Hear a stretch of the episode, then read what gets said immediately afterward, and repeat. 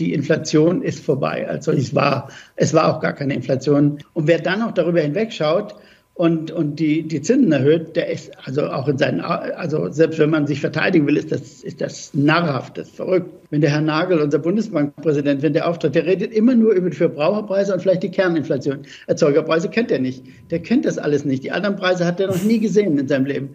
Das ist so klar, äh, äh dass, dass die äh, mit bewusst, bewusst jetzt wegschauen, weil sie einfach wissen, sie haben sich getäuscht. Sie haben sich gewaltig getäuscht.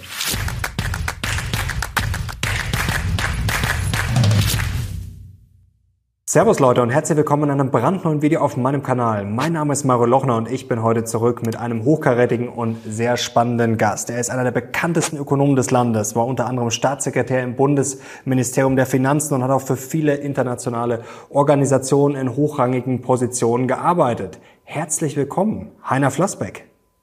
Hallo, guten Tag. Herr Flassbeck, sehr schön, dass Sie zurück sind auf meinem Kanal. Heute haben wir einiges zu besprechen, natürlich Inflation, aber auch, ja, was wir in Deutschland tun können, um unsere Wirtschaft voranzubringen. Machen wir mal kurz einen ökonomischen Schnellcheck für den Anfang. Fünf Ja- oder Nein-Fragen, die wir dann natürlich vertiefen werden. Legen wir gleich mal los. Die Inflation stieg in Deutschland zuletzt wieder. Haben Sie sich bei Ihrer Prognose zur verschwindenden Inflation getäuscht? Nein, überhaupt nicht. Da kommen wir gleich dazu. Das wird auf jeden Fall spannend. Kommt eine heftige Rezession auf uns zu? Das ist möglich, ja. Ist es richtig, das Elterngeld für Besserverdiener zu streichen? Das kann man so oder so entscheiden. Darüber muss man diskutieren. Das machen wir gleich noch. Müssen die Zinsen dringend runter? Ja, unbedingt, ja. Und muss dieses Land erst vor die Wand fahren, bevor sich wirklich was ändert? Das sieht leider so aus, ja. werden wir gleich drüber sprechen. Sie haben natürlich auch Vorschläge, das wollen wir heute vielleicht auch erarbeiten, was äh, zu tun wäre. In unserem letzten Gespräch haben Sie gesagt, dass die Inflation in drei Monaten vorbei sein wird. Das ist jetzt ungefähr ja, drei Monate her. Ich glaube, wir sind schon leicht drüber. Jetzt haben wir aber zuletzt ein Comeback der Inflation gesehen. In Deutschland zuletzt ja, immer noch über sechs Prozent und sie hat sogar wieder angezogen, die Inflation im Vergleich zum, Vor, äh, zum Vormonat. Ja, haben Sie sich getäuscht? Nein, ich habe mich nicht getäuscht. Es gibt immer noch mal Zuckungen da auf dem Verbraucherpreisindex.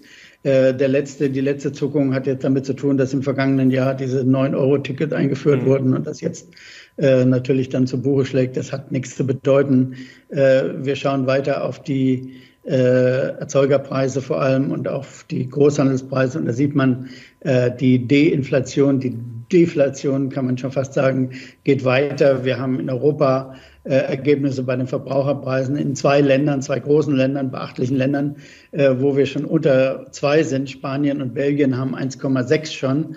Also das zeigt eindeutig, wohin die Reise geht. Ob das jetzt noch einen Monat länger oder weniger dauert, ist, äh, ist nicht entscheidend. Das ist äh, ganz klar. Aktuell gibt es keinen Inflationsschub. Es gibt eher einen Deflationsschub als einen Inflationsschub. Und das müssten die Verantwortlichen zur Kenntnis nehmen. Alle schauen immer rückwärts. Aber wenn ich in die Zukunft rase, muss ich vorwärts schauen und nicht rückwärts. Rückwärts ist das Dümmste, was man machen kann. Und man schaut rückwärts, wenn man sagt, jetzt ist die Inflation noch 5,5 äh, Prozent. Das ist nicht die Inflation. Das ist das, was gewesen ist. Äh, wenn mhm. wir nach vorne schauen, haben wir vielleicht noch äh, über die Monate null oder plus eins oder so, aber jedenfalls keine äh, keine inflationäre Beschleunigung mehr. Es ist, die Inflation ist vorbei. Also es war, es war auch gar keine Inflation. Es waren Preissteigerungen und die sind jetzt vorbei. Es war keine Inflation, aber was heißt es dann? Aber eigentlich ja schon. Also es waren. Nein, Inflation äh, sollte man nicht so inflationär verwenden, um es mal so zu sagen, sondern man äh, sollte vorsichtig mit dem Begriff umgehen. Eine Inflation das ist das, was wir in der Türkei oder in Argentinien haben, ist ein Prozess, wo über mehrere Jahre immer wieder die Preise steigen um 40, 50 Prozent oder auch wegen mir um 10 und 15 Prozent. Äh, da, davon kann überhaupt nicht die Rede sein. Es gab einen einmaligen Preisschub. Wir wissen alles, war bei Energie. Äh, ich habe das auch schon ein paar Mal auch hier erklärt. Äh, es war ein Energiepreisschub, der hat sich wieder normalisiert. Die Preise sind wieder auf dem alten Niveau. Und äh, das einzige Gefahr, die es gegeben hätte, wäre, dass die Löhne äh, stark gestiegen sind. Und äh, das ist aber nicht passiert. Wir sind jetzt so bei vier, fünf Prozent in Europa. Das ist völlig normal. Das ist immer noch Reale und Verluste in der Vergangenheit gerechnet. Es wird aber, wenn die äh, Inflationsrate, die Verbraucherpreissteigerung jetzt sehr schnell zurückgeht, wird es dann im nächsten Jahr wahrscheinlich sogar Reale und Gewinne geben. Was machen Belgien und Spanien denn besser oder was ist da anders? Gar nichts. Äh, das ist einfach, äh, hat mit Institutionen, mit Strukturen zu tun. Dort sind die Energiepreise auf der Verbraucherstufe, ich habe das gerade auf meinem Blog äh, Relevante Ökonomik mit Friederike Spieker gezeigt, die äh, Energiepreise auf der Verbraucherstufe sind dort schon unter Null, die sind schon deutlich unter Null. Und die Erzeugerpreise sind dadurch, daher auch vor allem wieder getrieben von Energie äh, bei minus zehn oder sowas in dieser Größenordnung. Und dann kommen auch die Verbraucherpreise. Da ist völlig klar, dass die Verbraucherpreise bleiben nicht oben, wenn alle diese anderen Preise nach unten gehen. Es ist nur eine Frage der Zeit und vielleicht gibt es in Deutschland noch ein paar Verdrückungen mehr als in anderen Ländern. Aber wir haben gesehen, auch in Frankreich, wo es noch nicht unter Null ist, die Energie, und in Italien, wo es noch nicht unter Null ist, die Energie, da sind die Verbraucherpreise dann auch noch ein bisschen höher. Äh, das ist, äh, hat institutionelle und äh, strukturelle Ursachen, die keine große Bedeutung haben. Jetzt haben Sie ja richtigerweise in Ihrem Blog darauf hingewiesen. Ich verlinke euch das natürlich auch nochmal unter diesem Video für die genauere Recherche, wer da richtig tief rein will. Sie haben ja darauf hingewiesen, dass im letzten Jahr haben viele davor gewarnt, Erzeugerpreise laufen voraus und die Verbraucherpreise laufen nach. Da sind sie gestiegen. Jetzt sind die Erzeugerpreise stark zurückgekommen, teilweise ja schon Deflation. Ähm, jetzt ist die erste Frage, warum äh, ist das auf einmal jetzt nicht mehr signifikant, dieser Indikator? Und zweite Frage, ja. aber wer garantiert uns denn, dass die Erzeugerpreise jetzt auch die anderen Preise nach unten bringen? Also äh, die letzte Frage mal zuerst. Das garantiert uns die Erfahrung. Äh, wir schauen die Verläufe in der Vergangenheit an. Wir sehen ganz klar den klassischen Verlauf. Die Erzeugerpreise gehen voraus, gehen weit ins Negative und dann kommen die Verbraucherpreise hinterher. Warum sollte das jetzt anders sein? Äh, ich sehe keinen Grund. Wenn, es gibt nicht diese Gear-Inflation oder Gearflation und so Blödsinn, gibt es alles nicht, denn dann würde das sich ja auch auf der Erzeugerpreisstufe zeigen. Ne? Es ist ja äh, bei, zwischen Erzeugerpreisen und Verbraucherpreisen liegt ja nur noch der Handel. Äh, und dass der jetzt plötzlich so stark sein sollte, dass der die Inflation hochhält in Deutschland, halte ich für ein Gerücht. Also wie gesagt, äh, wir werden noch, äh, es wird noch ein, zwei Monate dauern, dann werden wir auch da sehen. Das Erstaunliche ist aber, damit zum ersten Teil der Frage, die Leute, die EZB hat im März noch, im März dieses Jahres in einer offiziellen Verlautbarung noch geschrieben, in einem Bulletin, hat sie noch geschrieben, die Verbraucherpreise sind der beste Leading Indicator, also vorauslaufende Indikator für die Verbraucherpreise überhaupt. Davon redet jetzt niemand mehr in der ganzen EZB. Und das finde ich ja das Typischste überhaupt und das Tollste überhaupt, dass man jetzt die eigenen Überzeugungen über Bord wirft. Warum? Weil man nicht sich zugestehen will, dass es äh, keine wirkliche Inflationsbeschleunigung war, sondern dass es ein, ein kurzer, einmaliger Schub war, ein temporärer Schub von den Preisen und dass der jetzt zu Ende ist. Das will man sich nicht zugestehen. Das müsste man ja sagen. Ich meine, wenn, Sie müssen nur mal schauen, wenn der Herr Nagel, unser Bundesbankpräsident, wenn der auftritt, der redet immer nur über die Verbraucherpreise und vielleicht die Kerninflation. Erzeugerpreise kennt er nicht. Der kennt das alles nicht. Die anderen Preise hat er noch nie gesehen in seinem Leben. Das ist so klar, äh, äh dass, dass die äh, mit bewusst, bewusst jetzt wegschauen, äh, weil sie einfach wissen, sie haben sich getäuscht. Sie haben sich gewaltig getäuscht. Jetzt haben Sie Herrn Nagel schon angesprochen, der hat ja vor kurzem nochmal gewarnt, dass es für eine Entwarnung zu früh sei bei der Inflation. Ähm, warum erhöht die, Infl äh, die Inflation, sag ich, die EZB denn jetzt wahrscheinlich noch weiter die Zinsen? Ähm, das kann doch nicht sein, da werden doch jetzt auch nicht lauter Deppen sitzen. Es kann ja nicht sein, dass Sie jetzt als einziger, dass der Flassbeck jetzt salopp den Durchblick hat und bei der EZB kapiert das keiner, oder? Das kann doch nicht sein. Ich glaube schon, dass es bei der EZB einige Leute gibt, die den Durchblick haben. Und die Leute, die den Artikel da über die, Verbraucher, äh, die Erzeugerpreise geschrieben haben im März, die sind ja nicht weg. Die sind ja immer noch da. Nur die, die werden stull, stumm gestellt. Ne? Die werden von einigen mächtigen Notenbankern da äh, stumm geschaltet. Äh, weil Aber sie, warum? Weil sie nicht zugeben wollen, dass sie falsch schlagen. Der Herr Nagel ist derjenige, der am meisten falsch lag, zusammen mit seinem österreichischen Kollegen äh, Holzmann, haben die nun fundamental falsch gelegen. Und ich bin überzeugt davon, ich weiß es nicht, mit nur eine Vermutung, die beiden haben auch die EZB gedreht. Die EZB war ja lange Zeit auf dem, auf dem Dampfer, der, der Lane vor allem, der Chefvolkswirt, mhm. Auf dem Dampfer zu sagen, es ist ein temporäres Phänomen, es wird wieder weggehen, wir müssen nicht wie verrückt draufschlagen. Und dann kamen die Jungs hier, die, die deutschsprachigen Jungs, und haben äh, die EZB gedreht. So kann ich mir das nur vorstellen, weil Nagel ist ja Anfang 22 erst äh, eingestiegen als Notenbankpräsident. Und die wollen sich jetzt natürlich nicht zugestehen, dass sie falsch lagen, denn dann werden in der EZB auch alle sagen, ja guck, ihr braucht uns nur keine Ratschläge mehr geben. Und es muss ja dann auch irgendwann mal, habe ich auch schon ein paar Mal gesagt, die Frage nach der Verantwortung gestellt. Wenn, wenn die EZB wirklich so falsch lag und liegt, wie ich überzeugt bin, äh, muss auch irgendjemand mal Verantwortung übernehmen. Also dann ist Ihre These jetzt, die EZB äh, fährt sozusagen die Wirtschaft gegen die Wand, weil sie ihr Recht behalten will oder weil sie sich nicht blamieren will, wenn man es so ausdrücken will. Das ist für Menschen immer ganz entscheidend. Ne? In jeder Position ist es für Menschen ganz entscheidend, sich nicht zu blamieren. Und wenn jemand Bundesbankpräsident wird äh, und nach kurzer Zeit einen so gravierenden äh, Fehler macht, äh, dann ist es klar, dass er mit Händen und Füßen sich da verteidigt. Wie gesagt, der, der beste Beweis, der Beleg dafür ist, dass sie nicht auf diese vorausschauenden Indikatoren äh, hinweisen. Das müssten sie. Als normaler Mensch, als Notenbanker muss ich doch sagen, hurra Leute, schaut an, es ist bald vorbei. Äh, wir haben die vorauslaufenden Indikatoren und die zeigen eindeutig nach unten. Die Inflation ist, ist vorbei in, in Kürze. Nein, nix. Das ist immer noch, äh, das Biest ist immer noch da und es muss noch bekämpft werden. Und, und kein Wort zu diesen Indikatoren. Das ist das Irre. Kein Wort dazu. Ne?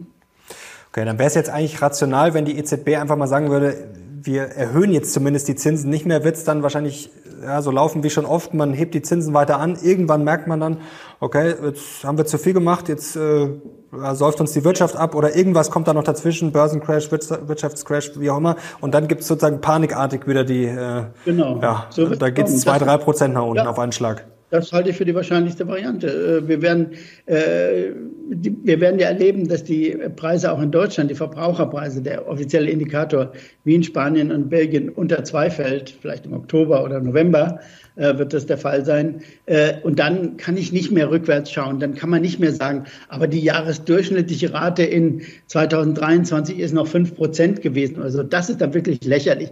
Dann macht man sich wirklich endgültig lächerlich. Und dann muss man runter weil die Gefahr besteht eben, dass man jetzt total überschießt. Ne? Die, mhm. Ich habe ja schon bei unserem letzten Gespräch gesagt, die Erzeugerpreise werden im September bei minus 10 oder jetzt vielleicht minus 15 liegen, bei minus 15. Ne? Und wer dann noch darüber hinwegschaut und, und die, die Zinsen erhöht, der ist also auch in seinen, also selbst wenn man sich verteidigen will, ist das, ist das narrhaft, das ist verrückt. äh, ja, das, das kann wirklich niemand im Ernst tun. Äh, aber es ist alles möglich. Die Menschen sind irrational, um ihre Position zu verteidigen, tun sie auch völlig irrationale Dinge. Und dann äh, spricht alles dafür, dass äh, die EZB äh, äh, dann hinterher panikartig reagiert, wenn sie merkt, die Konjunktur, die europäische Wirtschaft geht den Bach runter, dann, dann kommt die Panik und dann überschießt man. Aber äh, die, die, das Überschießen der, der Erzeugerpreise ist ein ganz eindeutiges Anzeichen. Wenn man, man, muss ja, man hat ja nichts anderes, man muss die Erfahrung der Vergangenheit anschauen. Und wenn man in den Kurven, die Friederike Spicker und ich da gemacht haben, wenn reinschaut, genau hinschaut, sieht man, 2007, 2008 gab es das Gleiche auf niedrigerem Niveau, aber die gleiche Entwicklung, die Erzeugerpreise sind runtergeschossen unter Null und dann folgen die Verbraucherpreise, die gehen dann aber auch nicht, die halten nicht magisch bei zwei Prozent an, sondern die gehen dann auch mhm. runter. Die gehen dann unter zwei Prozent oder vielleicht unter Null sogar. Und dann reden wir alle plötzlich wieder über Deflation. Das wäre völlig verrückt. Ne? Aber dann muss man sagen, trägt die EZB die alleinige Verantwortung dafür. Jetzt haben Sie im äh, letzten Gespräch gesagt, dass die Zinsen dringend runter müssten. Wir kommen gleich noch zur Bauwirtschaft und Co., wie es da wirklich aussieht. Sonst drohe eine Katastrophe wie 1 1929. Jetzt sind die Zinsen natürlich schnell gestiegen, aber zum Beispiel Lars Feld sagt, ja, die Zinsen sind doch noch gar nicht hoch. Also das ist natürlich, wenn man jetzt schaut, wo sie mal vor 30, 40 Jahren standen, natürlich auch de facto richtig. Das kann doch jetzt nicht sein, dass die Wirtschaft bei drei Prozent Zinsen schon zusammenbricht, oder? Naja, es ist ja nicht der einzige Faktor. Wir kommen vielleicht noch gleich zu den anderen Faktoren. Aber zunächst mal zu den Zinsen. Äh, man muss sich ja überlegen, was, was sind sozusagen die Preiserwartungen, die die Unternehmen rationalerweise haben. Ne? Dann kann ich ja erst mhm. sowas wie einen Realzins bilden und sagen, was ist wirklich, was bedeutet dieser Zins? Und ein rationales Unternehmen müsste äh, eine ähnliche Überlegung anstellen wie ich. Für die sind die Erzeugerpreise ja das äh, Tatsächliche, was sie bekommen. Ne? Die müssten auf ihre Preise gucken. Und ich habe gestern mit einem Unternehmer äh, telefoniert, der genau das sagt. Wenn man auf seine Preise guckt, sieht man, die sind massiv unter Druck. Und wenn die Preise unter Druck sind und ich habe höhere Zinsen zu zahlen, dann ist es natürlich verkehrte Welt. Ne? Dann bin ich ja äh, von, von beiden Seiten sozusagen unter Druck. Und dann sind auch meine Realzinsen, da muss man mal vorsichtig sein mit den Realzinsen, aber dann darf man mal auf Realzinsen zurückgreifen, dann sind die Realzinsen wirklich extrem hoch. Äh, also die, meine Erwartungen, meine Gewinnerwartungen gehen runter und die Zinsen gehen hoch. Diese Diskrepanz, das ist das, was über die Investitionstätigkeit entscheidet. Und diese Diskrepanz wird immer größer. Ne? Auf welche Länder wird denn die EZB am meisten Rücksicht nehmen? Denn da gibt es ja jetzt schon eine Diskrepanz. Spanien, Belgien haben wir vorhin schon drüber gesprochen, die sind schon unter zwei Prozent. Da könnte man jetzt schon sagen, okay, Entwarnung, obwohl die äh, Kernrate da ja auch noch ja, höher ist. Spanien 3,8 und Belgien 6,8 Prozent. Ähm, Frankreich, Deutschland ist deutlich höher. Also auf welche Länder wird man denn Rücksicht nehmen? Im Zweifel auf die größeren, oder? Ja, natürlich Italien, Frankreich, Deutschland sind immer die entscheidenden Länder und äh, wie gesagt, es äh, gibt noch ein bisschen Zuckungen auf der Verbraucherstufe und ein paar, paar Friktionen. Das ist auch völlig klar. Es dauert immer eine Weile, äh, auch das haben wir in diesem äh, Beitrag erklärt, äh, dass die bis, bis in der Ker auch in der Kerninflationsrate, wo ja auch Energie drin steckt, man darf ja nicht glauben, dass da keine Energie drin steckt. Da steckt ja auch unendlich viel. Alles wird mhm. ja produziert mit Energie. Aber da dauert es ein bisschen länger als bei den unmittelbaren Energiepreisen, die jetzt schon im Keller sind. Aber bis sich das durchwirkt und es wirkt durch, da kann man ganz sicher sein, äh, ist es für die Unternehmen schon mal so, dass die Unternehmen sehen, sie, sie kommen jetzt nicht mehr so schnell auf einen grünen Zweig bei ihren Preisen und äh, sie müssen Sie müssen also, äh, wie gesagt, mit dieser hohen steigenden Diskrepanz zwischen Zinsen, hohen Zinsen und fallenden Preisen äh, leben. Inflation in China, die ist ja praktisch schon verschwunden. Da sind die Erzeugerpreise auch im freien Fall. Ist das schon mal so ein Vorgeschmack, was vielleicht auf die Weltwirtschaft gerade zukommt? Ja, das ist die große Gefahr, dass wir die, die, vor allem die Geldpolitik zu spät reagiert. Die Finanzpolitik sprechen wir vielleicht nachher noch drüber, die liegt mhm. ja völlig auf der falschen Seite. Äh, auch noch zusätzlich auf der falschen Seite. Also man muss sich fragen und äh, äh, auch dazu werden wir nächste Woche oder eine, diese Woche noch einen Blog veröffentlichen. Man muss sich fragen, wo sollen denn die positiven Impulse herkommen? Wo, wo, irgendwo muss doch positive Impulse herkommen. Deutschland ist eindeutig in einer Rezession, hat ja auch lange niemand wahrhaben wollen. Wir sind eindeutig in einer mhm. Rezession. Europa ist auf der Kippe äh, hin zu einer Rezession. So, wo sollen jetzt, es muss ja positive Impulse von irgendwo hergeben, damit die, die Wirtschaft die, die Wende kriegt und nach oben geht. Wo soll es denn herkommen? Im Moment sehe ich nur der einzige positive Impuls ist, dass äh, ja, die Preise jetzt fallen und die Verbraucher dann wieder mehr Geld in der Tasche haben, weil die Löhne ja dann auch im nächsten Jahr vermutlich äh, nicht schlecht steigen. Äh, das gäbe dann einen positiven Impuls. Aber die Investitionen werden in den Keller gehen. Die Bundesregierung rechnet zum Beispiel in ihrer Projektion für dieses Jahr noch mit drei Prozent plus bei den Investitionen. Das ist völlig aus der Welt. Die Bauwirtschaft ist schon im Keller, die, die wird dramatisch runtergehen. Da sehen wir das noch nicht in der Produktion, weil die erstmal noch ihre, ihre Bestände abarbeiten. Aber die Nachfrage ist ja dermaßen eingebrochen in, in der Bauwirtschaft, dass es da einen, einen, Riesen, einen Riesenschub nach unten geben wird. In der Industrie sehen wir eine ständige Abwärtsbewegung. Äh, auch mit kleinen Zacken, einmal eine starke Zacke runter. Jetzt diesen Monat war es mal wieder eine kleine Zacke nach oben, aber die Abwärtsbewegung ist vollkommen eindeutig. Und äh, so, und, und da müssen doch alle Alarmglocken in Berlin angehen. Da müssen doch alle Alarmglocken angehen. Da muss man sagen, so, wo, wenn jetzt von nirgendwo ein wirklich toller Impuls kommt und das Ausland auch nicht, die Auslandsnachfrage in Deutschland geht auch stetig runter, mhm. äh, wo soll es denn herkommen? Muss doch irgendwo ein Impuls herkommen. Und der kann nach Lage der Dinge dann nur von der Finanzpolitik kommen. Aber die Finanzpolitik hat ja mit all dem, was ich jetzt sage, nichts zu tun, offensichtlich die, der muss sich jetzt an die Schuldenbremse halten und macht einen schönen Haushalt, mit dem sie die ganze Wirtschaft noch weiter in den Keller fährt. Ist die äh, Politik da vielleicht mehr in der Pflicht und überschätzen wir vielleicht auch die Notenbanken? Also ist das wirklich noch so ein extremer Hebel? Wie schätzen Sie das ein, wenn Sie das jetzt prozentual verteilen müssten, wer da wie großen Einfluss auf die ja, Wirtschaftsentwicklung oder auf das BIP hat? Also Zinsen sind immer noch sehr wichtig, das ist gar keine Frage. Die sind sehr mhm. wichtig, immer wichtig, weil äh, das, was letztlich dann Bewegung in die, in die Wirtschaft bringt, sind Investitionen rauf und runter. Ne? Rauf und runter. Und wenn ich die Investitionen abwürge, äh, dann habe ich keinen so großen Impuls. Wie gesagt, diesmal ist der Impuls vom privaten Verbraucher vielleicht ein bisschen größer im nächsten Jahr, als er sonst gewesen wäre, weil wir diese Inflationsbewegung haben. Aber äh, darauf kann man sich auch nicht verlassen. Man weiß nicht, wie die Leute reagieren. Dieses Jahr haben sie hohe Real- und Verluste gehabt. Nächstes Jahr haben sie leichte Real- und Gewinne. Ob daraus ein großer Impuls wird, äh, weiß ich nicht. Äh, aber der Staat, unabhängig davon, wie man das einschätzt, äh, jetzt quantitativ, muss der Staat Vorsorge treiben. Er muss jetzt aus Vorsicht etwas dagegen tun, dass die Wirtschaft einbricht. Denn wenn sie einbricht, besteht ja die Gefahr, dass sie immer weiter einbricht. Das, es ist ja ein kumulativer Prozess nach unten, ein, ein, eine, eine Eigendynamik, eine Spirale nach unten, die muss man aufhalten. Die, fällt, die hält sich nicht von alleine auf. Die hält niemand von alleine auf. Wenn die Geldpolitik falsch liegt und, äh, und, und äh, das Ausland nicht einen ganz großen Boom erlebt, was es offensichtlich nicht tut, auch in Amerika schwächt sich mhm. die wirtschaftliche Entwicklung ja ab, äh, muss man, muss man äh, dagegenhalten. Und wer soll dagegenhalten? Kann nur der Staat tun mit der Finanzpolitik. Und der sagt, nein, Schuldenbremse, alles andere interessiert mich nicht. Das Aber was soll der Staat jetzt konkret machen? Der kann jetzt auch die äh, Unternehmen jetzt nicht zwingen zum Investieren, oder? Also äh Nein, er muss Geld ausgeben. Wie alle, alle, die etwas für die Konjunktur tun wollen, muss er Geld ausgeben. Äh, Beste wäre natürlich zu investieren, aber so schnell geht das nicht. Dann muss er Geld ausgeben. Dann muss er eben doch die Familien äh, sehr großzügig unterstützen und, äh, äh, und andere Maßnahmen ergreifen, sodass Geld in die Wirtschaft fließt, also Nachfrage entsteht.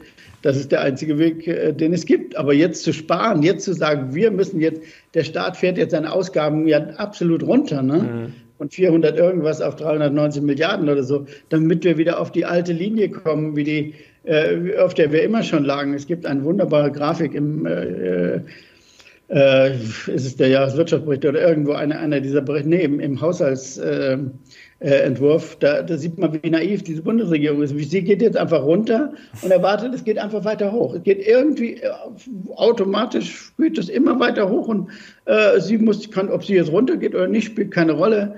Und sie wird wieder auf ihren wunderbaren Pfad kommen, den sie dann 27 erreichte dann den Pfad, sie, der ungefähr so ist, wie er vorher war. Es ist also, also ich habe noch nie so etwas Naives gesehen. Und das äh, angesichts dieser, dieser enormen Risiken, die wir haben.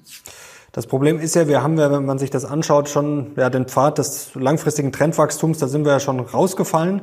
Äh, fürchten Sie ja, dass es jetzt ja, stabil nach unten geht oder dass es schlimmer wird oder dass wir halt einfach ja jetzt sozusagen wirklich komplett aus der Spur geraten, wenn nicht gegengesteuert wird? ja, man kann auch komplett aus der Spur geraten. Das äh, kann durchaus passieren. Es kann auch einen schleichenden Prozess nach unten geben. Das ist noch nicht ausgemacht. Das kommt dann wieder darauf an, wie der Staat sich jetzt verhält, ob er noch Einsicht zeigt oder ob er keine Einsicht zeigt. Aber wenn er jetzt auf Teufel komm raus spart, dann sind wir in so einer brünigen Variante wie 1929. Die Geldpolitik liegt noch falsch, wenn die nicht schnell reagiert, aber selbst wenn sie schnell reagiert, geht es auch nicht so schnell, dass sie irgendwas umdreht. Also da, geht, da kann alles nach unten gehen. Das kann jetzt niemand hundertprozentig vorhersagen. Ich würde auch nicht sagen, äh, ich habe jetzt eine, eine, klare Prognose für nächstes Jahr, dass es äh, stark nach unten geht, aber es spricht alles dafür. Und das muss man doch zur Kenntnis nehmen. Es ist ja immer eine Risikoabwägung. Wenn ich in die Zukunft schaue, ist alles unsicher, aber ich muss die Risiken wenigstens kennen. Und die Risiken sind eindeutig auf der, auf der Abwärtsseite äh, und nicht auf der Aufwärtsseite so. Also wenn ich Abwärtsrisiken habe, muss ich etwas dagegen tun. Jetzt hat vor kurzem äh, CDU-Mann Carsten Linnemann gesagt, ja, äh, im Morning Briefing Podcast, dass er glaubt, äh, das Land müsse erst gegen die Wand fahren, bevor mal sich wirklich was ändert. Daniel Stelter, mit dem hatten Sie auch schon mal die ein oder andere Meinungsverschiedenheit, hat äh, vor äh, kurzem gesagt, äh, wir sind auf dem besten Weg, das Armenhaus Europas zu werden. Das ist natürlich schon eine sehr starke These, aber ähm, was stimmt denn nicht? Also warum sind wir gefühlt alle in so einer, fast schon in einer Schockstarre? Oder zumindest die Verantwortlichen? Ja, die Verantwortlichen sind nochmal was anderes als äh, Stelter und äh, äh, Kollegen. Also ich würde mal zunächst mal sagen, äh, es gibt eine ganz akute Gefahr, die haben wir schon besprochen, dass die Wirtschaft einbricht. Wir haben darüber längerfristige Entwicklungen, wo wir extrem schwach sind. Die haben wir schon mal besprochen, auch hier. Äh, die hängen mit, vor allem wieder mit der staatlichen Aktivität zu tun. Wenn man sich anschaut, Europa ist äh, immer noch bei der Arbeitslosigkeit jetzt bei 6,5 Prozent oder sowas äh, und das schon äh, über zehn Jahre lang. Die USA haben jetzt nach der Corona-Krise die Arbeitslosigkeit dramatisch runtergefahren, wieder auf ein Niveau wie fast in den 60er Jahren. In 60er Jahren muss man sich vorstellen. Also das ist wirklich absolute Vollbeschäftigung. Was haben die denn besser gemacht? Na, die haben, der, der Staat hat äh, viel größere Programme gemacht. Der Staat hat Programme gemacht und daraufhin ist die Investitionstätigkeit stärker angesprungen. Äh, es gibt ja immer nur dieses Zusammenspiel. Ne? Ich kann, äh, der Staat kann etwas tun, die Notenbank kann etwas tun und dann müssen wir auf die Investoren hoffen. Das sind diejenigen, die dann agieren müssen auf der, auf der marktwirtschaftlichen Ebene. Und das ist jedenfalls zwei, drei Jahre lang jetzt gut gelungen. Jetzt wird es auch ein bisschen zurückgefahren, weil die, weil die Zinsen hochgegangen sind. Aber, aber zunächst mal ist es wichtig, dass man auf so ein Niveau kommt, dass man Vollbeschäftigung wieder erreicht. Und dann hat man auch die Chance, dass die Produktivität steigt. Die Produktivität steigt ja nur oder fast ausschließlich durch neue Investitionen. Und da sind wir einfach in Europa unendlich schwach, weil wir immer so am Krebsen sind. Ne? Wir sind nicht bereit, die staatlichen Schulden hochzufahren, wie die Amerikaner das getan haben. Äh, wir sind aber auch nicht bereit, äh, andere äh, Weichen mal anders zu stellen. Wir haben zum Beispiel eine Lohnentwicklung in Europa gehabt, die zehn Jahre weit unter dem lag, was notwendig gewesen wäre. Das muss man auch korrigieren, das muss man sehen. Wir hatten deflationäre Lohnentwicklung. Deswegen hatten wir auch Deflation bei den Preisen, weil wir massiven Druck ausgeübt haben. Das war eine falsche Entwicklung. Für Europa ist eine große geschlossene Volkswirtschaft, die muss Binnennachfrage haben. Binnennachfrage ist entscheidend, nicht Export. Ne? Das kleine Mega-Volkswirtschaften können sich am Export hochhalten wie Deutschland, aber eine große geschlossene Volkswirtschaft wie Europa muss äh, Binnenmarkt haben. Ne? Und das haben die Amerikaner begriffen. Das wissen die Amerikaner besser als wir offensichtlich. Also ist dieses, was Trump so ein bisschen ins Spiel gebracht hat, was jetzt weitergeführt wurde, ja eigentlich auch in gewisser Weise dieses America First. Ähm, bräuchte es ein Europe First aus Ihrer Sicht? Und ist, sind die naja, USA, die gelten ja als hochkapitalistisch, aber sind die eigentlich mittlerweile sozialistischer, linker, wie man das auch immer sagen will, als Europa heimlich, still und leise? Es geht um dieses Verschuldungsproblem. Wie gesagt, ich muss es doch nochmal wiederholen. Es geht um das mhm. Verschuldungsproblem, nämlich dass jemand in dieser Volkswirtschaft immer Schulden machen muss. Und das waren mhm. früher die privaten Unternehmen und das sind sie nicht mehr, auch in den USA nicht mehr. Und, und da fällt niemand vom Himmel, der die Schulden dann macht, dann muss es der Staat machen. Und da muss man eben über alle dummen Schuldengrenzen und äh, Stabilitätspakt und Europa und sowas mal wegspringen. Und wir hindern die Staaten, äh, mal einen starken Impuls zu setzen von Seite des Staates, staatlicher Schulden wiederum, äh, weil es nichts anderes gibt. Es gibt nichts anderes. Ne? Äh, weil, wir, weil wir diese Vorschriften haben. Und, und die Deutschen blockieren diese Vorschriften, äh, also die Abschaffung dieser Vorschriften. Die EU-Kommission wollte ja was machen und einige Länder wollten was machen. Aber Deutschland hat es blockiert. Und das, das kann nicht funktionieren. Und das funktioniert in Deutschland, hat es nur ein bisschen besser funktioniert als in anderen Ländern, weil Deutschland noch diesen riesigen Leistungsbilanzüberschuss haben. Den haben wir ja immer noch. Dieses Jahr wird der Leistungsbilanzüberschuss wieder über 200 Milliarden sein. Das haben ja nicht Frankreich und Italien, können das ja nicht auch haben. Dann müsste Europa ja einen riesigen Überschuss haben da würden die Amerikaner uns äh, mit Protektionismus überziehen. Das können wir uns gar nicht vorstellen. Also es ist völlig unmöglich diese deutsche Variante auf Europa zu übertragen. Und dann gibt es nur die amerikanische Variante, nämlich zu sagen, nun jetzt nimmt der Staat auf Teufel raus Geld in die Hand und, und macht Programme und macht dies und jenes, macht Umweltschutz, macht Klimaschutz, alles Mögliche. Der Staat kann unendlich viel machen.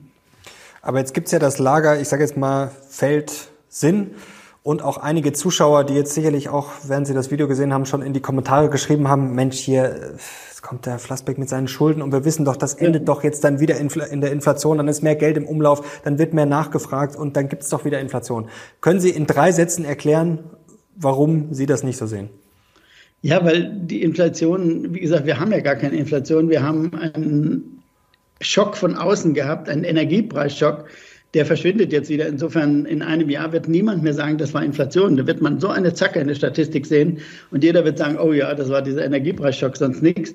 Also erstmal gibt es keine Inflation. Zweitens hat diese Inflation nicht mit zu viel Geld zu tun. Das ist immer der alte, die alte monetaristische Lehre, die habe, es gäbe, es müsse Inflation geben, weil zu viel Geld da ist. Niemand weiß, was zu viel Geld ist. Das ist das Dumme.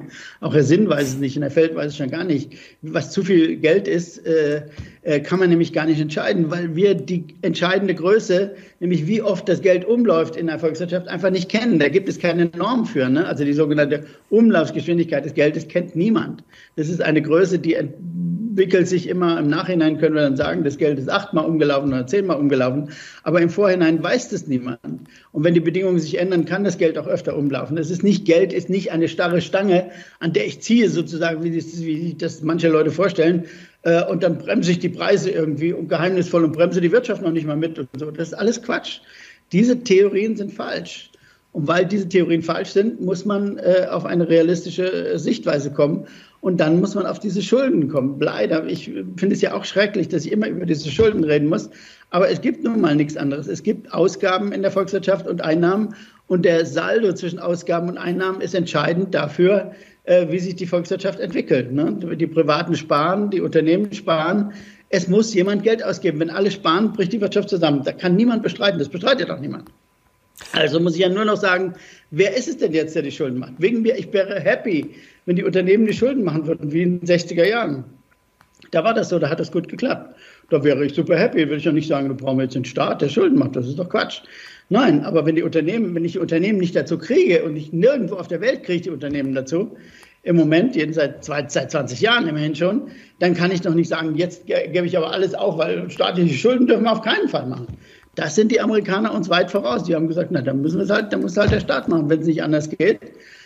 Wir hoffen, dass wir wieder in eine Phase kommen, wo dann die Unternehmen das Ruder übernehmen, sozusagen den Motor anschmeißen. Aber solange das nicht der Fall ist und selbst Nullzinsen sie nicht dazu bewegt haben, das zu tun, äh, müssen wir grundsätzlich darüber nachdenken. Wie gesagt, wir müssen auch über, über unsere Lohnentwicklung nachdenken. Äh, aber, aber solange wir das alles nicht äh, geändert haben, brauchen wir den Staat. Da, tut mir leid, aber da kann man, kann man sich jetzt aufregen. Aber es hilft nichts. Die Aufregung hilft überhaupt nichts, weil es geht ja kein Weg dran vorbei. Aber Schulden, Gelddrucken, niedrige Zinsen, haben wir da nicht ein Problem? Jetzt hält das Ganze zwar den Laden irgendwie am Laufen, aber haben da die Kritiker nicht einen validen Punkt, wenn wir mal vergleichen, es wird ja immer gern angeführt, was sich heute die Menschen leisten können, dass es heute für viele junge Menschen völlig unmöglich ist, sich eine Immobilie zu leisten, so wie das in der Elterngeneration, sage ich mal, normal war. Ähm, hat diese Geldpolitik der letzten Jahre nicht umverteilt, dass zum Beispiel die Reichen halt im Endeffekt mit niedrigen Zinsen sich ja, dumm und dämlich hebeln können, sich die zehnte, zwanzigste, dreißigste Immobilie kaufen können und ja, die Mittelschicht, die kleineren verlieren dadurch. Ist das nicht so ein Effekt, äh, den man dann übersieht? Also lügt man sich da nicht in die Tasche? Ja, nicht die Geldpolitik hat natürlich auch äh, ein bisschen Umverteilungseffekte, aber das ist, äh, das ist wirklich keine, keine große Sache. Das ist ja aber auch nur, weil, weil im Übrigen die Wirtschaft nicht funktioniert. Und sie funktioniert im Übrigen nicht, ich habe es ja gerade gesagt, weil wir, nennen wir es die Mittelschicht oder den normalen Menschen, den mit normalem Einkommen, nicht äh, genügend haben teilhaben lassen am, am äh, wirtschaftlichen Erfolg. Das habe ich ja beklagt. Das ist ja die Kern meiner These sogar. Das ist schiefgelaufen, in Europa vor allem. Und das müssen wir wieder ändern. Das war in den 60er Jahren auch vollkommen anders. In den 60er Jahren waren die Löhne immer vorne weg. Ne? Da haben alle Angst vor den äh, starken Gewerkschaften gehabt. Jetzt sind die Gewerkschaften schwach und, und bringen nichts mehr zustande. Aber wir können es jetzt beim Mindestlohn zum Beispiel, äh, hätte man es leicht korrigieren können. Ne? Da ist ja der Herr Feld unmittelbar zuständig.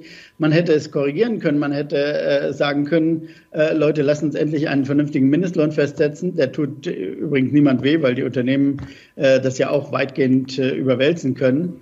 Äh, aber die Nachfrageeffekte, die positiven Nachfrageeffekte, die kommen ja auch wieder die Unternehmen zugute. Man hätte also den Mindestlohn äh, jetzt von 12 äh, vernünftig erhöhen können, so wie die Löhne im, in 22 und 23 oder 23 und 24. Dann hätte man wieder einen positiven Effekt gehabt. Aber da, da haben wir dann auch Angst davor. Da haben wir dann gewaltige Angst davor, dass die deutsche Wettbewerbsfähigkeit beschädigt wird. Aber das ist nicht der, nicht der zentrale Punkt. Der zentrale Punkt, ich sage es nochmal, in Europa vor allem brauchen wir Binnenmarkt. Diese, diese Idee, wir müssen uns Gürtel enger schnallen, um unsere Wettbewerbsfähigkeit zu verbessern, gegenüber, das wirkt ja nur gegenüber, äh, gegenüber den Europäern und die machen wir damit kaputt. Die machen wir damit kaputt und das, das mhm. schadet uns allen am Ende. Das ist die falsche Kernausrichtung der Politik gewesen seit Schröder, ne? seit äh, 2003, als sie angefangen hat mit Agenda und äh, Hartz IV. Jetzt sind die Löhne ja eine Seite der Medaille, jetzt gibt's ja auch noch die Steuern. Also der Staat sorgt ja auch dafür, dass die Leute weniger in der Tasche haben. Jetzt hat zum Beispiel Hubert Aiwanger vor kurzem gefordert, äh, steuerfrei bis 2000 Euro. Linnemann hat zum Beispiel gefordert, keine Lohnsteuer mehr für Rentner, auch dass vielleicht Überstunden steuerfrei wären. Ähm, würden Sie da auch mitgehen? Also dann hätten die Leute auch mehr Geld in der Tasche und würden wahrscheinlich mehr konsumieren und dann hätte ich ja auch eine bessere Binnenwirtschaft, oder? Aber da muss der Staat Schulden machen entsprechend. Ne? Aber das also kann er ja. Das ist, das, das darf, ist doch aber er darf es nicht wieder einsparen. Also bei, bei der CDU bin ich da immer vorsichtig. Die sagen, äh, auf der einen Seite gibt Geld aus und auf der anderen spart es wieder ein, weil wir dürfen ja die Schulden nicht erhöhen. Also das müsste er dann dazu sagen. Wenn die das alles dazu sagen, dann, wie gesagt, ich bin da, bin da flexibel, wie der Staat dann die Wirtschaft anregt. Äh, da gibt es viele Wege. Ich glaube, dass die Steuerquote in Deutschland insgesamt nicht extrem hoch ist. Die ist so hoch, wie sie schon seit 100 Jahren war, ungefähr 22, 23 Prozent. Die Steuerquote insgesamt. Äh, das heißt nicht, ja, aber bei der Einkommensteuer sind wir doch, also da ist ja nur Belgien weiter oben bei Singles, also da sind wir doch ganz weit oben und äh, gerade Singles, bei Singles, ja. Genau. Ja, ja ich, gesagt, ich, Platz zwei hinter Belgien. Bin, ich bin da auch ganz offen, ich würde auch überhaupt nicht streiten. Äh, dass, da können ja die Parteien äh, drüber streiten, was sie da machen, was sie konkret jetzt machen wollen. Aber es geht um diese strategische Grundsatzentscheidung, ob wir bereit sind, über unsere äh, Verfassung zu springen sozusagen und die Verfassung zu ändern. Das Erste wäre, man müsste in Deutschland, die Parteien müssen sich zusammentun und sagen, jawohl, wir haben einen Fehler gemacht in 2009 oder wann es war oder 11, äh, als er die Schuldenbremse eingeführt hat, die schaffen wir jetzt wieder ab. Das ist eine, eine eine Blockade für das staatliche Handeln, die ist unerträglich. Überlegen Sie mal, in drei Jahren muss der Staat jetzt explizit dann anfangen einzusparen, um das Geld, was er jetzt während Corona aufgenommen hat, wieder zurückzuzahlen. Das ist völlig irre. Dann haben wir noch mehr Sparen vom Staat. Und das, das kann niemals funktionieren. Ne? Lassen Sie uns noch zu Lösungen kommen, denn jetzt zitiere ich ihn schon wieder, Linnemann, der ist momentan umtriebig, der hat eine Agenda 2030 gefordert. Was wäre denn jetzt etwas, wo Sie sich selbst mit sag mal, Ihren härtesten, ich nenne sie mal Widersacher oder Kontrahenten wie den Stelters, den Sins, den Meyers, den härtesten Monetaristen, worauf könnten Sie sich denn schnell einigen, wo Sie sagen würden, ja, das ist so logisch und da können wir uns alle darauf einigen, da braucht man nicht drüber streiten, das bringt uns sofort nach vorne. Tja, das ist nicht so einfach. Fällt mir jetzt nicht spontan was ein, weil, äh, wie gesagt, äh, man muss diese strategische Grundentscheidung treffen. Solange die Jungs alle sagen, die sind, glaube ich, alles Jungs, äh, solange die alle sagen, äh, wir, wir müssen an der Schuldenbremse festhalten und wir müssen da 2027 wieder normal sein, solange wird, geht, wird das nicht funktionieren. Das geht einfach nicht. Das ist gegen die Logik, gegen die Vernunft. Und, und äh, dagegen kann man nun mal nichts machen. Also wir haben den Konflikt Verfassung gegen Vernunft.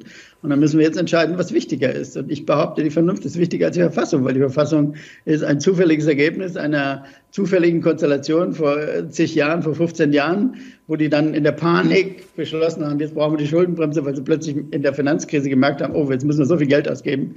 Es war völlig irrational. Es ist auch nie ernsthaft diskutiert worden, was es bedeutet. Und, äh, und da bin ich der Meinung, dass man äh, das erstmal ändern muss. Äh, und dann kann man äh, die nächsten Schritte tun. Und dann kann man auch darüber reden, wie man das Geld ausgibt und wo man jetzt äh, besondere äh, Anreize setzt oder besonders, äh, besondere Entlastungen schafft. Da bin ich, bin ich ziemlich offen. Jetzt haben Sie die Ampel heute auch schon kritisiert. Beim letzten Mal haben Sie, glaube ich, gesagt, äh, das ist irre Politik. Was ist denn jetzt fernab von der Schuldenbremse noch irre? Was sagen Sie denn zum Beispiel zu Heizungsgesetz und Co.? Was kritisieren Sie denn an der Ampel? Naja, das, das ist ja nochmal wieder so eine, eine grundsätzliche äh, strategische Frage. Es sind eben nicht, äh, Klimaschutz ist nicht ein Klein-Klein. Ne? Klimaschutz ist nicht, äh, wir, wir machen jetzt mal ein paar kleine Gesetze in Deutschland und dann, und dann ist alles gut. Das ist einfach nicht so. Äh, wir haben ein globales Problem und dieses globale Problem kann man nur global lösen. Und da verzettelt man sich und, und da schafft man auch unglaublich viel Frustration durch diese, durch diese Wurstelei, habe ich es mal irgendwann genannt, diese Klimawurstelei. Die, das ist nicht die Lösung. Und oh, das ist mein Hund, der bellt. Da wird der Hund auch schon nervös. Jetzt müssen wir mal eine kleine Pause machen. Oh, das, ah ja, dann hat er, ja, der, Stefanie, mal den Hund. ist auch unzufrieden mit, mit der, der Ampel Der war jetzt unzufrieden. Der muss jetzt mal bellen. Klimaschutz ist eine, ist eine globale Aufgabe und die muss man global angehen und sie muss angegangen werden. Auch das habe ich schon in mehreren Gesprächen, glaube ich, gesagt und dargelegt. Äh, sie muss angegangen werden bei den Produzenten der fossilen Energie. Wir müssen dort ansetzen. Das Zeug muss in der Erde bleiben. Die fossile Energie muss in der Erde bleiben. Und wir brauchen einen langen, strategischen, äh, klar festgelegten Prozess, wo die Welt äh, fossile Energie einspart. Das geht nicht über Nacht, das dauert 20 Jahre oder 50 Jahre oder 100 Jahre, ist mir egal.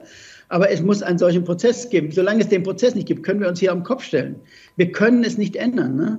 Wenn wir, selbst wenn ganz Europa, jetzt reden die Klimaforscher hier in Europa, sagen immer, die Europäer könnten doch klimaneutral werden. Es nützt nichts, wenn die Europäer klimaneutral werden. Selbst wenn ganz Europa klimaneutral wird, wird es wahrscheinlich dazu führen, dass das Öl woanders in größeren Mengen verbrannt wird, weil äh, es billiger geworden ist. Wenn die Europäer kein Öl mehr verbrennen, wird es billig im Rest der Welt und dann wird es dort verbrannt. Es gibt keinen Prozess, der verhindert, dass dieses Öl äh, und das Gas äh, äh verwendet werden. Ein billiges Öl und Gas vor allem ist unschlagbar in, in, in vielen Kontinenten äh, dieser Welt. Und deswegen ist es eine, eine extreme Klein-Klein-Sicht, wenn wir uns jetzt hier verrückt machen und die Leute vor allem verrückt machen mit, mit solchen Gesetzen, äh, statt zu sagen, erst müssen wir das große, die große Ding, äh, die große Kugel rollen und dann äh, überlegen wir, wie wir das umsetzen. Aber da muss man auch gar nicht mehr so viel umsetzen. Wenn die Preise für Öl und Gas, von denen wir jetzt froh sind, dass sie wieder fallen, ne? Mhm. wenn die auf Dauer kontinuierlich steigen würden, dann muss der Staat da nicht dauernd rumfummeln. Da bin ich absolut Marktwirtschaftler. Da sage ich, da gibt es dann Anreize für alle und für jeden, äh, das Zeug einzusparen. Aber jeder kann es dann machen, wie er will und nicht äh, vom Staat vorgeschrieben, du musst jetzt deine Heizung erneuern. Äh, das, das kommt dann automatisch. Aber da sind wir nicht und da auch, redet auch niemand drüber. Ne? Man kann ja jetzt sagen, Deutschland kann es aber ja nicht machen, wir sind zu klein. Ja, aber wir könnten wenigstens darüber reden, aber wir reden nicht, nicht darüber. Ne? Das ist das Irre. Also ist es naiv quasi, dass wir jetzt das Land äh, ja, für, das sind ja irre Beträge, Milliarden, Billionen umbauen in den nächsten ja, 10, 20 Jahren. Wir haben ja, glaube ich, ja. einen Prozent Anteil. Aber ist es auch naiv zu glauben, dass wir das global hinbekommen? Also wir müssen es global hinbekommen, das ist völlig klar. Aber gibt es nicht, selbst wenn wir jetzt Öl und Gas verbieten würden oder so hart besteuern würden global, da gibt es doch immer ein paar Diktatoren, da gibt es doch immer ein paar Länder, die sagen, uns ist das wurscht, wir brauchen das, wir kaufen das jetzt noch billiger ein. Also ich, ich bin jetzt mal ein bisschen ja, schwarzmalerisch. Das werden wir doch nie komplett global hinbekommen, oder? Nein, komplett werden wir es nie hinbekommen, das ist völlig klar. Aber wir brauchen ein ganz anderes Verhältnis zu den entscheidenden Staaten. Und die entscheidenden Staaten, die kennen wir, das sind äh, Indien und China. Äh, die Staaten müssen mitmachen. Äh, das sind die größten Volkswirtschaften mit Abstand in einiger Zeit. Das sind die bevölkerungsreichsten Länder. Äh, und dann, wenn wir dann in Lateinamerika noch zwei, drei große Länder bekommen und in Afrika noch ein paar Länder bekommen, die mitmachen, dann ist schon viel gewonnen. Ich habe nicht die Vorstellung, dass, das, dass man es wirklich 100 Prozent durchsetzen kann. Aber wir müssten zunächst mal unseren großen Freund, die USA, mal überzeugen. Ne? Die machen mhm. jetzt zwar einiges, auch äh, dies und jenes, der Staat gibt Geld aus dafür, aber die große Wende, in dem Sinne, dass der amerikanische Präsident sich mal hinstellt und sagt, Leute, jetzt wird das Zeug aber teurer für 50 Jahre. Die gibt es in Amerika überhaupt nicht. Jed dieser Präsident wird nämlich sofort abgewählt. Ne? Also auch da brauchen wir eine Wende äh, in den USA eine ganz gewaltige Wende äh, hin zu, zur Energiesparen. Aber Energiesparen geht nur über Markt, geht nur über höhere Preise und die sind eben schwer durchzusetzen. Aber dennoch müssen wir diesen Ansatz machen, weil der andere Ansatz ist von vornherein sinnlos. Der ist vollkommen sinnlos. Kommen wir mal kurz zur deutschen Energiepolitik, denn die ist ja auch maßgeblich, wie sich die Inflation äh, gerade bei uns wahrscheinlich weiterentwickeln wird, beziehungsweise auch unsere Wettbewerbsfähigkeit. Das ist ja auch ein Problem. Es war ja schon oft die Rede schon vor Jahren vom Wall Street Journal von der dümmsten Energiepolitik der Welt. Wie schätzen Sie denn die Energiepolitik der Ampel gerade ein? Also wir haben ja massiven Bedarf, es müsste massiv ausgebaut werden. Wie gut kommen wir denn da voran? Denn zuletzt gab es ja die Horrorschlagzeilen, um Gottes Willen, das ist natürlich mal viel Polemik auch, Bildzeitung und Co., ja, dass wir quasi äh, nur noch Strom aus dem Ausland aus, äh, einkaufen. Jetzt muss man natürlich auch den europäischen Energiemarkt ein bisschen verstehen, aber wie schätzen Sie das gerade ein? Laufen wir da in die richtige Richtung oder ist da noch sehr, sehr viel zu tun? Nein, da ist sehr viel zu tun. In meinen Augen äh, mit dem Einkaufen, das stimmt leider in den letzten Monaten. Ich habe mir das gerade angeschaut, seit April, seit es keine deutsche Atomkraft mehr gibt, kaufen wir massiv Atomstrom in Frankreich. Das ist äh, die Statistik. Wird das gut gehen? Bitte?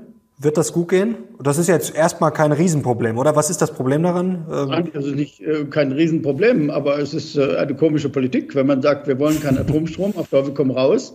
Man sagt den äh, Franzosen in Brüssel, ihr dürft keinen Atomstrom haben, der ist äh, böse. Und dann kaufen wir ihn in Massen. Also das finde ich schon sehr eine eine sehr äh, hinterfragenswerte äh, Politik äh, und, und auch zu kritisieren, das ist verrückt. Die Franzosen sagen, die Deutschen haben nicht mehr alle Tassen im Schrank und zu Recht, äh, wenn, die, wenn die sich da in Brüssel anstellen, bloß kein Atomstrom und dann kaufen sie ihn bei uns. Ich weiß nicht, ich kann es jetzt nicht einschätzen, ob das jetzt äh, eine wirklich, äh, ob die Lücke so dauerhaft bleiben wird. Wir wissen, wir wissen, dass äh, Energie äh, nur durch Erneuerbare nicht funktioniert. Es kann nicht funktionieren, weil es einfach zu äh, schwankend ist. Äh, wenn wir keinen Wind und keine Sonne haben, äh, stehen wir blank da. Und es geht dann um eine Dimension, das habe ich auch schon oft gesagt, es geht dann um eine Dimension, die man gar nicht mehr einführen kann. Wenn wir, wenn wir im November oder im Dezember äh, Dunkelflaute haben, also Tage, wo in ganz Europa, das hatten wir letztes Jahr in ganz Europa, äh, nichts läuft in Sachen Wind und Sonne, dann gibt es keine Möglichkeit, das auszugleichen. Das geht dann um 70, 80 Gigawatt, in der, in der Zukunft noch mehr, weil wir noch mehr Strom verbrauchen werden. Die kann man nirgendwo kaufen. Äh, ein Kernkraftwerk, äh, ein ganz großes Kernkraftwerk produziert vielleicht zwei Gigawatt. Wo sollen denn 70, 80 Gigawatt herkommen? Es gibt keine Speicher dafür, es gibt nichts dafür. Äh, und, und das ist die große Naivität, die noch dazukommt, neben dem strategischen Problem, dass wir auf eine Lösung setzen, die so jedenfalls nicht funktioniert. Und wenn, dann hätten wir wenigstens Speicher bauen, man Speicher bauen müssen. Ein 80 Gigawatt Speicher ist lächerlich, kann niemand bauen. Äh, und äh, wir müssen aber es wenigstens kommunizieren. Und auch da wird nicht kommuniziert. Und das ist das, was mich ärgert. Auch da wird weggeschaut. Ne? Äh, wir, wir haben jetzt auch ein paar Mal äh, extrem negative Strompreise gehabt. Ja, wenn, wenn der, da, da wird weggeschaut. Warum ist der Strompreis negativ? Nun, weil Deutschland dann plötzlich so viel produziert, dass es das Zeug äh, selbst in Europa nicht mehr verkaufen kann. Dann müssen wir Geld dazugeben, damit wir das Zeug verkaufen können. Das ist völlig verrückt. Äh, also das, das sind alles die Folgen, aber die werden alle nicht ernsthaft diskutiert. Es wird immer so Schwamm drüber und äh, uns wird immer nur das, das Positive diskutiert. Und das werfe ich vor allem den Grünen vor. Die, die sind einfach nicht ehrlich.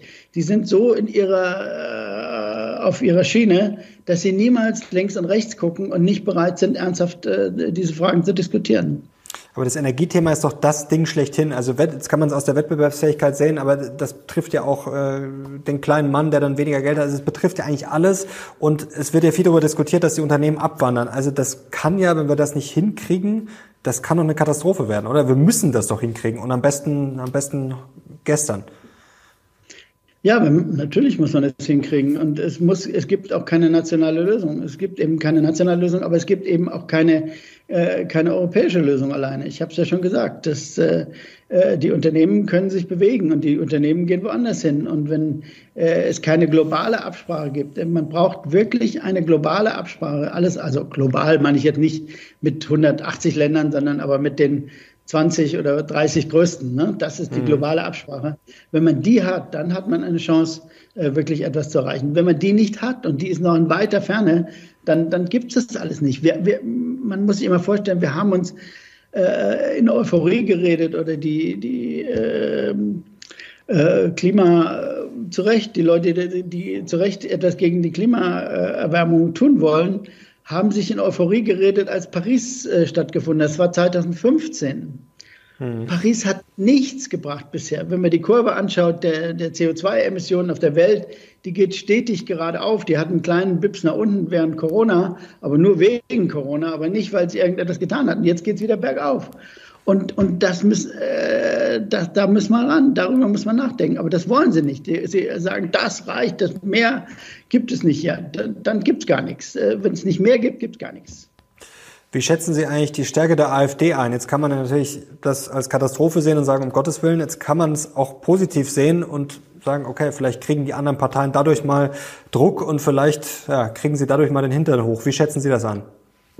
Also zunächst mal zur AfD. Äh, ich habe nichts dagegen, dass es äh, rechte Parteien gibt. Das ist nicht äh, ein Problem. Wirtschaftspolitisch ist die AfD schon von Anfang an in meinen Augen eine, eine glatte Fehl, Fehlbesetzung oder eine glatte Katastrophe. Da ist nichts, da ist nur primitiver Liberalismus und, und nichts dahinter. Da gibt es überhaupt keine ernsthaften Ansätze.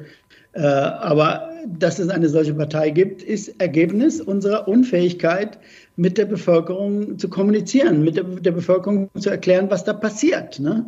Auch wieder zurück zu unserem Thema Inflation. Es hat sich kein Spitzenpolitiker hingestellt und mal den Mut gehabt und gesagt, Leute, äh, wir versuchen mal zusammen zu verstehen, was da passiert und, und ob das jetzt die Welt untergeht oder nicht. Nein, sie reden immer so dumm daher und, und, und sagen nichts. Im Zweifel sagen sie immer nichts. Ne? Der Obernix-Sager, den kennen wir ja, der nennt sich Bundeskanzler, das ist der Obernix-Sager. Aber das ist einfach zu wenig. Das ist für eine Demokratie zu wenig. Und wir brauchen einfach mehr Kommunikation. Wir brauchen auch mehr Intellekt an der Spitze der Politik, um wirklich mit der Bevölkerung zu kommunizieren. Die glauben, es reicht, wenn sie sich an eine blöde Talkshow setzen und immer das gleiche Zeug hundertmal hintereinander erzählen. Nee, das, das reicht eben nicht, sondern dann sagen eben ganz viele und auch intelligente Leute sagen, nee, also das, dann irgendwas anderes, irgendeine Alternative muss es geben dazu. Und dann, dann wählen sie die AfD. Und das ist äh, äh, auch demokratisch ihr gutes Recht. Herr Flassbeck, Sie wären ein, auf jeden Fall ein, das Gegenteil von einem Obernix-Sager. Sie als Bundeskanzler, ich glaube, ja, schreibt mal in die Kommentare, ob ihr das begrüßen würdet. Aber jetzt stellen Sie mal vor, was da los wäre. Ja. Bei so viel Klartext, da würde jeden Tag wahrscheinlich die, die Hütte brennen. Also äh, ja. das, äh, aber ich würde es natürlich. Äh, Vielleicht brauchen wir gerade das. Besser als, besser als dass die Hütte immer schläft. Das ja. immer alles schlafen. Das ist viel besser. Ja, vielleicht, vielleicht äh, wird das ja noch was. Sie können sich ja mal in Stellung bringen, aber Sie haben nicht mehr viel ja, Zeit. Äh, Wahl nächstes Jahr, oder? 2024. Äh, kommen wir langsam zum Ende. Ein paar Fragen habe ich noch. Wie stehen Sie eigentlich zum bedingungslosen Grundeinkommen? Ja, davon halte ich überhaupt nichts. Das äh, ist ein langes Thema. Ich habe ein ganzes Buch dazu geschrieben äh, mit ein paar Kollegen, dass ich davon nichts halte. Das ist spannend. Äh, da müssen wir vielleicht mal eine extra, äh, ja, extra Sendung machen. Nicht, äh, das führt zu weit, das jetzt im, im Einzelnen zu erklären. Aber äh, das ist keine Lösung. Das ist erstmal nicht finanzierbar, schon gar nicht finanzierbar. Und zweitens äh, ist es auch äh, äh, nicht die Lösung, die wir brauchen. Wir brauchen eine Lösung für die Leute, die wirklich bedürftig sind, aber nicht äh, Geld verschwenden, äh, Geld verschenken an, an alle äh, durch die Bank. Und dann werden doch wieder welche am Ende äh, bedürftig sein. Und was machen wir dann mit denen? Also es gibt tausend Probleme bei diesem äh, Grundeinkommen. Ich bin da strikt dagegen. Beim Elterngeld, da sind Sie wahrscheinlich auch eher kritisch, oder? Weil Sie sagen, das kriegen Leute, die es eigentlich gar nicht brauchen, aber da hat sich jetzt massiver Widerstand geregt, nach dem Motto, ja, Leute, die Leistung bringen, die dann, ja, vielleicht werden dann auch die Frauen wieder sagen, zurückgedrängt, weil sie dann, ja, vielleicht doch zu Hause bleiben müssen und äh, wie auch immer. Ja, also ich bin, ich bin absolut dafür, dass der Staat da etwas tut. Wir haben ja auch äh, wirklich in Deutschland ein Armutsproblem. Ne? Es gibt ja neue Untersuchungen, die zeigen, dass ich glaube, 20 Prozent der Kinder in, in relativer Armut leben, was ich einen, für einen Skandal ohnegleichen halte. Wir haben auch im Bildungsbereich ganz viel äh, Lücken, massive Lücken, wo wir Geld ausgeben müssen. Und ich bin absolut dafür, dass man Möglichkeiten schafft, mehr Möglichkeiten schafft für Eltern, flexibel mit den Herausforderungen äh, äh der, der, der Elternschaft umzugehen. Also äh, Kinder vernünftig unterzubringen und Kinder vernünftig zu versorgen aber das gilt vor allem für die unteren Einkommen, für die oberen Einkommen, die haben da schon Möglichkeiten. Also finden Sie es richtig, dass man da mal was streicht? Ja. Da sind Sie sich mit Lars Feld übrigens einig. Der hat vor kurzem gesagt, wenn das der Grund ist für Leute, die gut verdienen, äh, quasi kein Kind zu kriegen, dann äh, glaube ich, tun sie ihm leid, hat er gesagt. Also da ja. haben wir doch heute noch eine ja, Gemeinsamkeit ausgearbeitet. Genau. ähm, ist es rational aus Ihrer Sicht, Unternehmen wie Intel Milliarden zu zahlen, Subventionen, um ja, die hierher zu locken?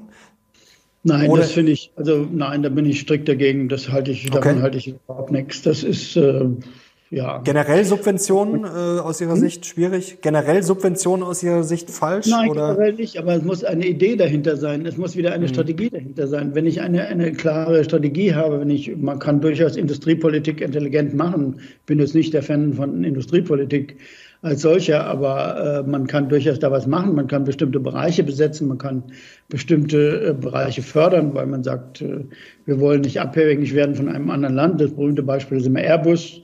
Äh, es hat zwar unendlich viel gekostet, aber am Ende war es doch erfolgreich. Also äh, sowas kann man machen, aber Intel, ich, ich weiß es nicht. Ich kenne die Beweggründe im Einzelnen nicht. Ich halte das nicht für richtig. Ne. Herr Flassbeck, dann kommen wir abschließend ja, vielleicht zur letzten Frage. Wenn Sie jetzt Kanzler, Finanzminister wären, vielleicht noch was außerhalb der Schuldenbremse, die abschaffen. Was würden Sie am dringendsten machen? Wo sagen wir, das würde ich wirklich heute noch machen. Da bräuchte ich gar, gar nicht drüber nachdenken. Ich würde als erstes nach Brüssel fahren. Ich würde alle einladen und nach Brüssel gehen oder nach Paris, wohin auch immer, und würde äh, ernsthaft mit den europäischen Partnern über eine ernsthafte Strategie, die eine wirkliche Basis hat, eine ökonomische Basis hat für die nächsten 10 bis 20 Jahre. Die würde alle diese Themen umfassen. Äh, und das ist, glaube ich, das Wichtigste, dass wir von irgendwo muss Europa neue, neue Impulse bekommen und es muss eine, eine wirkliche Strategie entwickelt werden. Das ist passiert leider nicht an der Spitze der Kommission. Frau von der Leyen ist da wirklich nicht die Person, von der man das erwarten kann. Und, und das ist aber das genau, was Europa fehlt. Es fehlt eine wirklich äh, ernsthafte und tiefgehende Diskussion auch dessen, was man als Kontinent wie Europa in dieser Welt machen und erreichen kann. Herr Flassbeck, herzlichen Dank. Das hat wie immer großen Spaß gemacht und an Klartext fehlt es zumindest ja, bei Ihnen Gott sei Dank nie. Herzlichen Dank. Gerne. Tschüss. Danke an euch. Ich hoffe, euch hat's gefallen. Wir kriegen einen Daumen nach oben und wenn ihr Hanna Flassbeck wieder sehen wollt, dann schreibt es gerne in die Kommentare und natürlich Kanal abonnieren, um nichts mehr zu verpassen. Danke Ihnen, danke euch. Wir sind jetzt raus. Bis zum nächsten Mal. Ciao.